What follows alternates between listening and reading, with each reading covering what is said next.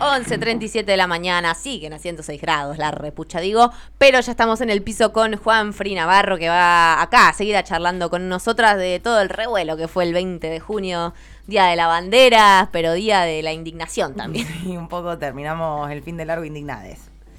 ¿Cómo andan, chicas? Bien. Está lejos del micrófono. ¿Cómo andan? Bien, Bueno, ¿y vos? eh, bien, bueno, hasta el lunes a la tarde no había nada. Estábamos Eh, tranqui. Estábamos tranquis. eh, dije, bueno, estábamos pensando qué hacer. Íbamos a hablar de cannabis y economía popular. Cosa que está siempre el tema latente, abierto. Obvio. Eh, pero el lunes a las 7, eh, cuando la jefa de producción de mi ley dijo no voy a hablar de nada, Cristina nos dio material. Y, y una cagada, la verdad una cagada, porque eh, nosotros tenemos dos problemas, digamos, un problema económico y un problema político dentro de nuestro país y dentro de la coalición del Frente de Todos. Y, mm, y discutirlo desde esa forma a mí públicamente no me molesta. Me molesta cuando ya hay una... Como realmente nosotros no somos, yo por lo menos milito en el movimiento Evita, lo digo públicamente, no somos los responsables de, de los males de este país. No, no. Y, y ya no fue una cuestión más crítica, una crítica política, sino que fue una barriada, digamos, que, Sí. que también eso hace a, a anular el campo para discutir ideas. Y bueno, si vos me estás bardeando, eh, vamos a anular eh, a lo que el otro piensa y si Evita los viere y empezamos a tirarnos chicanas entre nosotros, no, no, no paramos más. Pero sí es interesante eh, intentar salir un poco de ese enojo, por lo menos para responder y entender desde la economía popular esto que tratamos de hacer acá, que es pensarla desde el lado humano, desde el lado social, el rol que tiene, em, lo que está pasando en el mundo con los movimientos populares, Mm. particularmente en nuestro continente. Y creo que el gran desafío es que Cristina, em, hay un cambio de época. No, lo, no, es, no, es, no es porque alguien sea más grande o más chico. mm, Generacionalmente eh, todos podemos ser parte de la nueva época. Y nos falta comprensión y nos falta paciencia y nos falta escuchar, que es lo que realmente a veces le pasa a nuestra dirigencia, que habla, enoja, se grita, y, pero no escucha a nadie. Hace años realmente yo no públicamente no veo a Cristina, en este caso que es la que habló, escuchar compañeros y compañeras de, del llano. Si se lo hace y me dice, no, le hacen reuniones, o sea, públicamente es mostrar una actitud de vos encarar hacia la sociedad el hecho de, bueno, voy a abrir las orejas a ver qué está pasando. Y cuando se hizo, que yo la última vez que lo recuerdo fue en el 2017, fue muy forzado, porque la campaña, cuando uno lo hace en la batalla electoral, en la batalla política, se mezcla todo. Entonces, eh, terminabas en una entrevista donde estabas dos horas tiroteándote. Pero mm, en ese problema político, ahí hay un par de frases que plantea mm, eh, el hecho de, de la creación del plan social eh, como para unificar a toda la economía popular. Eh, cuando acá hemos hablado que capaz que más del 90% de la economía popular se mueve por otros carriles y capaz que lo que hace el potenciar trabajo, lo que hace un programa es eh, dar un cierto paliativo, dar un, un cierto incentivo a cierto sector que está organizado. Eh, a los que no están organizados, justamente, los que no se organizan en movimientos populares, le da una herramienta independiente para no tener que estar dependiendo de un puntero. Justamente está pensado para salir de esa lógica. Pero ahí hay una cuestión que es invisibilizar el trabajo. Eh, el hecho de que nos digan, y ayer pasó en, la discusión, particularmente C5N, es el Evita cobró plata del gobierno de Macri. Primero, nunca se menciona el MTE, nunca se menciona la CCC, a Somos. Hay una cuestión ahí. eh, es el movimiento Evita que cobró la plata. Yo doy un ejemplo que es nunca se dice eh, Sergio Palazzo cobró plata de Macri, nunca se dice eh, la CGT o la CTA o los porque ellos van en función de, gremios, van en función de una mesa que se acuerda las paritarias. Nosotros no tenemos forma de discutir el trabajo. Entonces, esa plata no la cobró Levita. La cobraron cooperativas, la cobraron entes que pudieron de ahí, ejemplo, en Villafuega, Córdoba, ejemplo, creo que Maleza o alguna de estas instituciones que están acá en Capital, ejemplo, La Soberana, que no tenía papeles, entonces tuvo que necesitar de otra institución para hacer una huerta que queda en Villa Albertina. Eh, y son 16.500 pesos el potencial de trabajo. 16.000 putos 500 pesos que no, digamos, Sí, ¿qué hace con eso? Nada. es una falta de respeto como compañera que tiene sensibilidad social decirle a las compañeras que están en una olla em, enseñarles a hablar, enseñarles a hacer cómo tienen que... Y no escucharlas, y no, y no ponerse nunca en una situación de, che, estoy... eh, no solamente 16.500 pesos, yo doy el ejemplo de la ley Ramona. Mm. Ramona era una compañera acá de Capital. Ni siquiera era una compañera orgánica, un espacio, era una vecina de Villa 31 que se organizaba en distintas actividades culturales con los compañeros de La Garganta Poderosa. Profunda también. Eh, gran Alberto. es un- Que la verdad, Ay, buenísimo. Crack. Eh, l- la compañera peleaba eh, y mandaba mensajes que se hacían virales que no tenía agua. Dice, está buenísimo esto de higienizarse, el COVID, pero yo no tengo agua. No tengo plata todos los meses para comprar bidones y sostenerlo.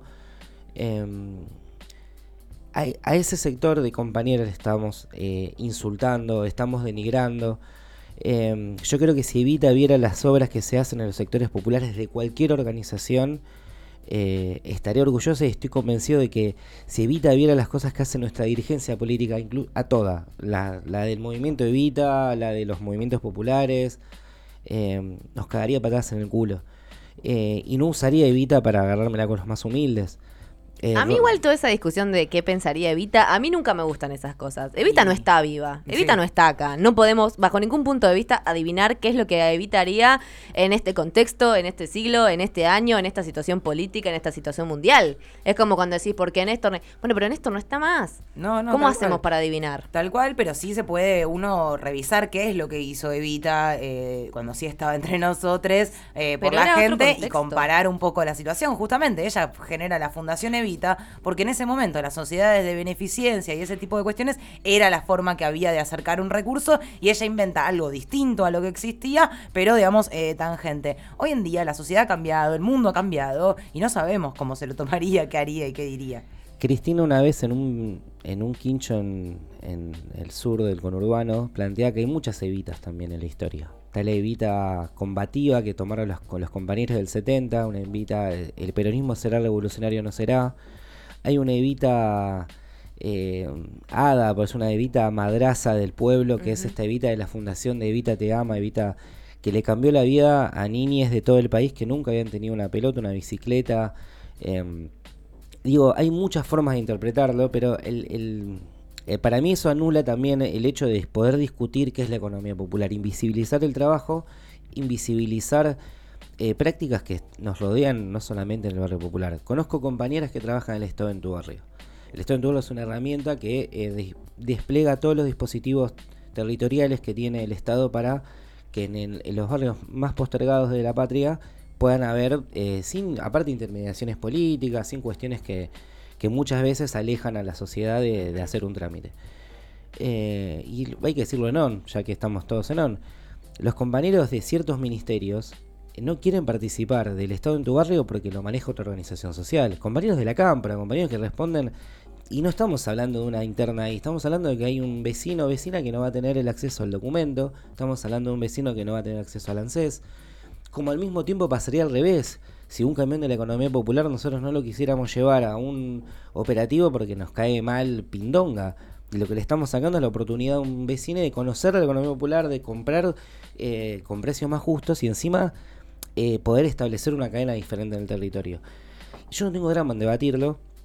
Y el tema ahí es que eh, muchos compañeros no tienen drama en que se dé una disputa política.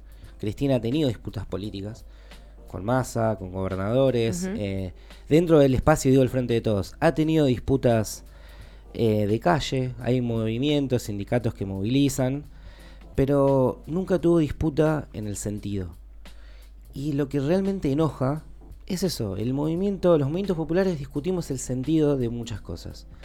Y no somos un ejército. Yo vi el otro día cuando tuve que ver el video, estaba en un cumpleaños, y eso es una cosa que nadie de ahí puede hablar.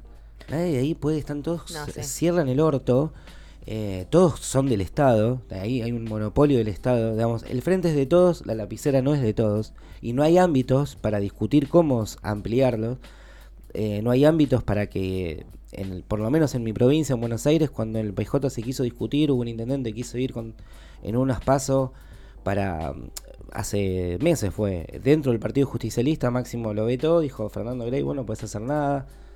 Esa es la discusión que se da hacia la sociedad. Em, Entonces, en ese sentido, digamos, si nosotros vamos a disputarle el sentido, también hay que bajar dos mitos, que yo por lo menos los quiero tirar. Una es como que hay un mito borgiano que los peronistas, el campo popular no puede debatir entre sí. Y nos los creemos. Es un mito muy gorila, que es como que no, los peronistas se pelean, no, se matan. y vos decís, a ver, para. El campo popular es el motor más importante que tiene Argentina. Y si hay algo que demostró, es que a lo largo de la historia, mientras más movilización y menos ejército, menos soldaditos que digan todo que sí y que nadie pueda decir que no. Yo por lo menos en el espacio de día nos decimos de todo. Y públicamente. Y hay más. A veces hasta no se vamos, porque vas a una reunión y ves una compañera como... Y la, banco, lo digo públicamente, Ornela, y lo agarra Emilio y le dice cualquier cantidad de barbaridades y se le dice la jeta. Y Emilio se lo contesta. Entonces, no es una manga de, eh, de retos que decimos todo que sí, entonces, en ese sentido, nosotros discutimos eso. Y por lo menos como para cerrar y dar un ejemplo, lo que está pasando en Estados Unidos eh, con el Black Lives Matter, lo que está pasando en Colombia, que hoy un gobierno eh, por primera vez en 50 años no solamente eh, aglutinó los movimientos populares, sino que los lleva como parte de su fórmula. Y hay una compañera afrodescendiente que está en la vicepresidencia y un compañero que estuvo en lo que fue la FARC hoy en vías democráticas, con una juventud que está en la calle, con un pueblo que los acompaña. creo que ayer mataron a un compañero, eh, Jefferson, que hizo un curso el año pasado con nosotros, lo siguieron, lo cagaron a ti, o sea, está en ese nivel Colombia, está en ese nivel Chile, hay movilizaciones populares en Brasil y Lula tuvo que entender que había que sumar esos sectores. Bueno, Argentina tiene la posibilidad y también mi discusión es, Alberto, no puede ser solamente la síntesis, tiene que tomar las conducciones. Cristina, eh, lamentablemente pasa como con la reta. Vos vas a decir que los pibes, les pibes no digan la E, y los pibes ni saben que dijiste eso, porque mi sobrino me pregunta, che, ¿qué dijeron en tu secundaria? No escuchamos a la reta. Ayer estuvimos en una feria, che, ¿qué pensás de lo que dijo Cristina? No tengo ni idea, me dijo el feriante. Entonces, ya ni nos escucha la sociedad. Eh, no es tan importante lo que el otro dice de la política, sino que es más importante lo que diga el vecino, el común, el laburante, la compañera que está eh, parando la olla nada, me parece que es un buen momento para debatirlo, me parece que es un buen momento para no ser hipócritas. Eh, yo puedo discutir con cualquier compañero y eso no me quita el afecto. Todos queremos a Néstor, a Cristina, pero yo no voy a dejar este espacio, que es el frente de todos, para dejárselo a siete burócratas conservadores que me quieren discutir con una lapicera cómo resolver los problemas de este país. Déjame participar, vayamos unas pasos, gananos, pero de mínima que esto se condense en un cúmulo de propuestas. No podemos hacer solamente juntarnos para que el otro no, no gobierne. Tenemos que juntarnos para hacer algo más. y tenemos muchas ideas, tenemos muchas cuestiones para proponer. Total. Así que un poco en ese sentido, eh, está buenísimo hacer el debate, la economía popular. No nos podemos dejar estigmatizar, no nos podemos dejar insultar y con mucho respeto escuchemos un poco más lo que esté pasando en el territorio, que, que es mucho más importante que las cartitas y los tweets de cinco dirigentes que a veces no pueden explicar cómo viven.